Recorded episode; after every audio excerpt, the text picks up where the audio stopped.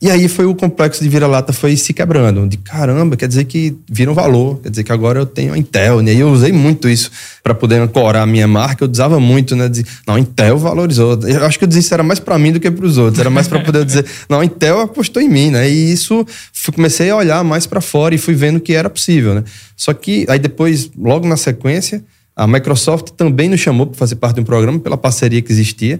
E aí foi interessante porque a Intel foi uma parceria mais técnica e a Microsoft uma parceria mais de vendas, né, de marketing e vendas. E foi a primeira vez que eu tive acesso a, hoje poderia dizer que é uma mentoria, mas enfim, na época chamava consultoria de marketing e vendas estruturadas para software. No até então, por mais que eu tivesse já estudado, visto muito, mas nada específico para empresas de software. Isso na Microsoft. Isso na Microsoft. Né? Imagina né? a escola do cara aí, né?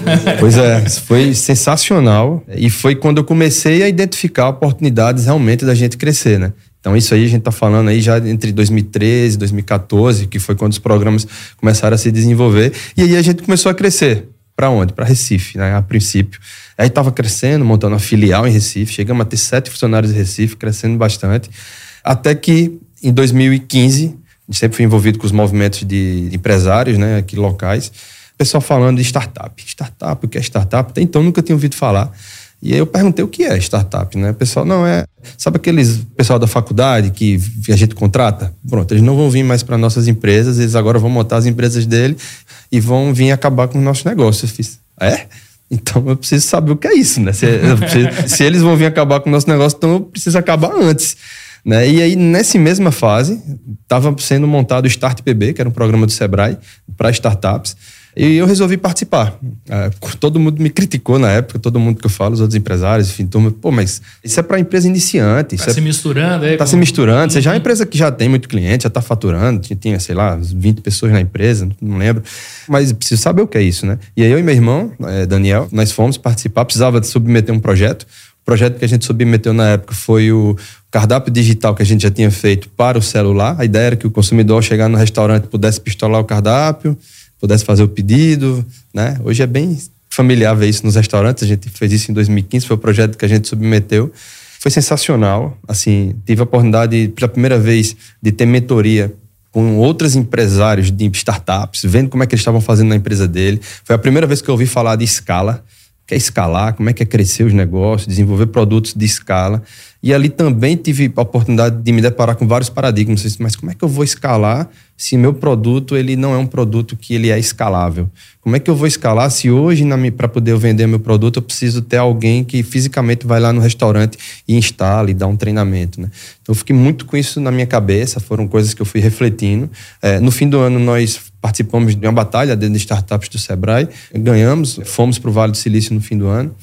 E lá tivemos mentoria Google e etc. Na volta do Vale, vim lendo um livro, né, o Lean Startup, o Startup Enxuta. E quando voltei, já era final de 2015 para início de 2016, eu fiz: estamos fazendo tudo errado. Estamos crescendo, mas estamos crescendo errado. Não vamos escalar do jeito que a gente está fazendo. Vamos ter que adaptar produto, vamos ter que adaptar modelo de entrega, vamos ter que. Sabe aquela filial de Recife fecha, do jeito que estamos fazendo, não está dando certo. Não vai dar certo, aliás, por mais que possa estar tá dando bem agora. Enfim. Então, mudamos tudo visando a escala, visando o que a gente aprendeu nesse mundo de startup, né? E passamos ao ano de 2016 ajustando a empresa, ajustando o produto, ajustando o modelo de entrega, testando, trabalhando paradigma muito forte na cabeça das pessoas. Alguns colaboradores não conseguiram entender, saíram, outros vieram. Então ali foi mais um momento de virada, de transformação, né? Ou como se fala no mundo de startup, mais uma pivotagem, a gente teve várias ao longo do tempo para que em 2017 a gente fizesse um trabalho de refundação, dizendo, cara, agora a gente tem uma startup, agora a gente tem um produto que não é necessariamente um SaaS, de um software online. A gente continuou sendo um produto que precisava ser instalado, a gente continuou sendo um produto que precisava ter alguém para poder ir lá e colocar na máquina fisicamente e dar um treinamento, mas a gente remodelou o formato de entrega e temos agora uma oportunidade de fazer esse produto crescer e vender no Brasil inteiro. E aí a gente começou a desenvolver esse conceito de escala, né? Eu estou impressionado aqui, Simão, porque assim, essa mudança, Marcos, né, uma mudança da forma como você enxerga a própria empresa, isso assim, poucas empresas conseguem realizar essa transformação. Muito bem, se você está curtindo o nosso conteúdo por aqui, mostre esse amor seguindo o podcast Café com a DM e deixando também a sua avaliação. A gente se vê amanhã em mais um episódio.